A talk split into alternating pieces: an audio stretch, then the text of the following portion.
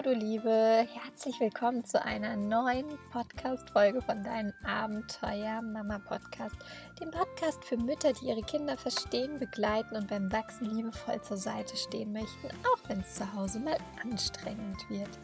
Mein Name ist Janine Sinai und ich freue mich unglaublich, dass du in deinem Abenteuer Mama Podcast heute wieder mit dabei bist.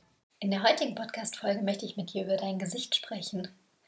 Und ähm, zwar möchte ich mit dir über dein Gesicht sprechen, weil dein Gesicht einfach so viel über dich aussagt und dein Gegenüber so, so viel auch spiegelt. Warum ist es so wichtig, wie wir unser Gegenüber und unsere Kinder anschauen? Kinder lesen in unserem Gesicht und wir haben so viele Mikroexpressionen den ganzen Tag, die limbisch gesteuert sind, die wir gar nicht kontrollieren können, die unsere Kinder aber noch sehr, sehr genau wahrnehmen. Und das ist das Großartige an Kindern, finde ich einfach. Die sind noch nicht so konditioniert ähm, und noch nicht so schnell in, im Außen, dass sie solche Kleinigkeiten noch wahrnehmen deshalb finde ich, ist es so wichtig, dass wir uns aktiv dazu entscheiden, wenn wir mit unseren Kindern in Kontakt sind und gerade auch ähm, für die Pädagogen, die hier zuhören, wenn wir im beruflichen Kontext mit Kindern arbeiten, dass wir darauf achten, was haben wir denn für einen Gesichtsausdruck. Kinder sind bis etwa acht bis zehn Jahren gar nicht in der Lage zu wirklich, also wirklich aus dem Inneren heraus zu entscheiden, ist das, was mein Gegenüber mir gerade spiegelt, das, was ich ausgelöst habe, hat es etwas mit mir zu tun oder hat es einfach ganz alleine was mit meinem Gegenüber zu tun? Also hat er einfach doof geschlafen, ist gerade schlecht gelaunt, äh, ist wütend, hat ein doofes Gespräch oder was auch immer. Diese Kinder denken immer, wenn wir ein äh, sorgenvolles, wütendes, saures, müdes, was auch immer wir für ein Gesicht haben, denkt in erster Linie immer erstmal daran, es hat irgendetwas mit mir zu tun. Und ähm, nicht nur, es hat etwas mit mir zu tun, sondern auch, ich habe irgendetwas gemacht und deshalb geht es meiner Mama, meiner Erzieherin, meinem Papa so, wie es ihm gerade geht. Und das triggert bei Kindern immer so ein bisschen dieses Schuldgefühl und führt zu sehr ungesunden Mustern, die Kinder versuchen, ähm, ja, damit das Umfeld äh, ein freundliches Gesicht hat und glücklich ist. Ganz oft in der Beratung sehe ich, ähm, ich arbeite ja viel mit Videoanalysen, wenn es tatsächlich um die Entwicklung von Kindern geht, sehe ich viele Kinder, die gar nicht mehr den Kontakt zur Außenwelt suchen und nach oben schauen, weil sie einfach gelernt haben, dass in ihrem Alltag viel in sorgenvolle oder krumpelige, angespannte, gestresste Gesichter schauen. Und in diese Gesichter schaut man natürlich nicht so wahnsinnig gerne rein. Das kennst du vielleicht auch. Ähm, wenn du jemanden als Gegenüber hast oder als Gesprächspartner oder wo auch immer, der einfach einen sehr starren Gesichtsausdruck hat oder sorgenvoll, gestresst, äh, wütend guckt, da guckst du nicht so gern dauerhaft in das Gesicht. Also zumindest nicht, wenn das Gesicht was anderes sagt als ähm, die Sprache. dann wird es schwierig. Und genauso ist es bei Kindern auch. Die hören auf, dann nach oben zu gucken, die Gesichter zu gucken. Aber wie schade ist das? Weil letztendlich verlieren sie dadurch den Kontakt zur Außenwelt. Wenn die nicht mehr nach oben schauen und nicht mehr in der Welt herumschauen, dann erkennen sie einfach nicht mehr, was das Umfeld beschäftigt. Die kommen nicht mehr in Kontakt und die wissen nicht, was außen herum passiert. Wenn du dir das vorstellst, ich habe so viele Kinder in der Beratung, die am Spielen sind und schauen nur noch nach unten und ähm, schauen vermeintlich konzentriert auf das Spiel.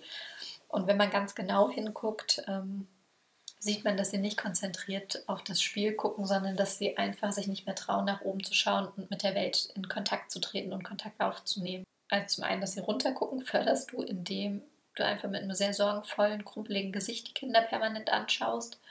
Und du förderst es, dass sie wieder hochgucken und ähm, das Gefühl haben von, ich lebe hier in einer freundlichen Welt, in einer Welt, die es gut mit mir meint. Ich bin in Sicherheit, ich bin geborgen, ich bin geliebt indem sie einfach in ein offenes und freundliches und strahlendes Gesicht gucken. Und wenn dein Gesicht an irgendeinem Tag nicht offen, freundlich und äh, strahlend ist, äh, weil du müde bist, weil es dir nicht gut geht, weil du Kopfweh hast, weil du krank bist, whatever, mach es bitte sprachlich immer wieder klar. Weißt du, ähm, Mama, Mama ist heute ein bisschen angestrengt oder ich bin ein bisschen gestresst, ich bin angespannt, ich habe Kopfweh äh, mir geht es halt nicht so gut. Das, deshalb bin ich heute so, wie ich bin und das hat nichts mit dir zu tun. Und das immer wieder, das reicht nicht, wenn du das an so Tagen einmal sagst, sondern signalisiere bitte diesem Kind immer, immer wieder an diesem Tag, es hat nichts mit dir zu tun.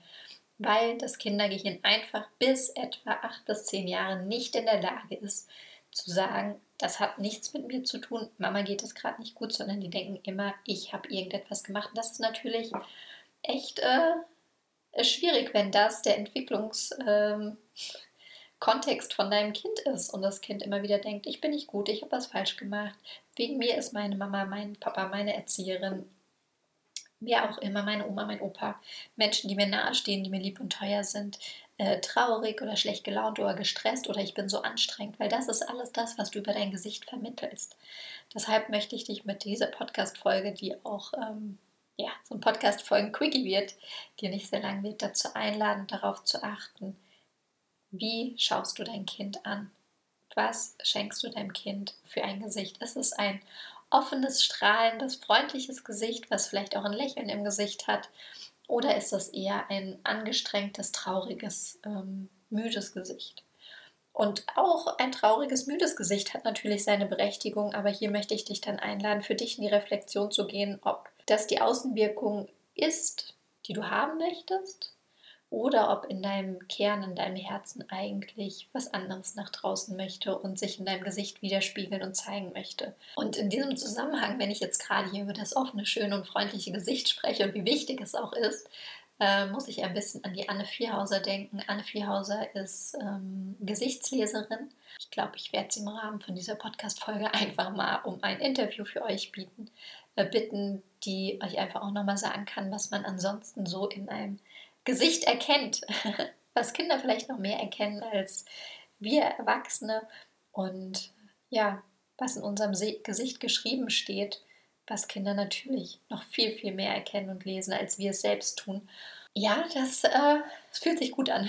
Ich werde Anne nach einem Interview für euch fragen und möchte euch aber wirklich jetzt in dieser Podcast-Folge dazu einladen, für dich in die Reflexion zu gehen, zu sagen, was sagt dein Gesicht über dich, über deine Situation aus und was möchtest du, was dein Gesicht über dich, über deine Situation aussagt und wie kannst du in die Veränderung gehen, wenn du nicht einverstanden bist mit dem, was dein Gesicht über die Situation sagt und du einfach dein Leben mehr im Einklang mit dir selbst gestalten möchtest. In dem Sinne schicke ich dir einen Herzensgruß und freue mich darauf, dich in der nächsten Folge wiederzuhören. Tschüss und mach's gut.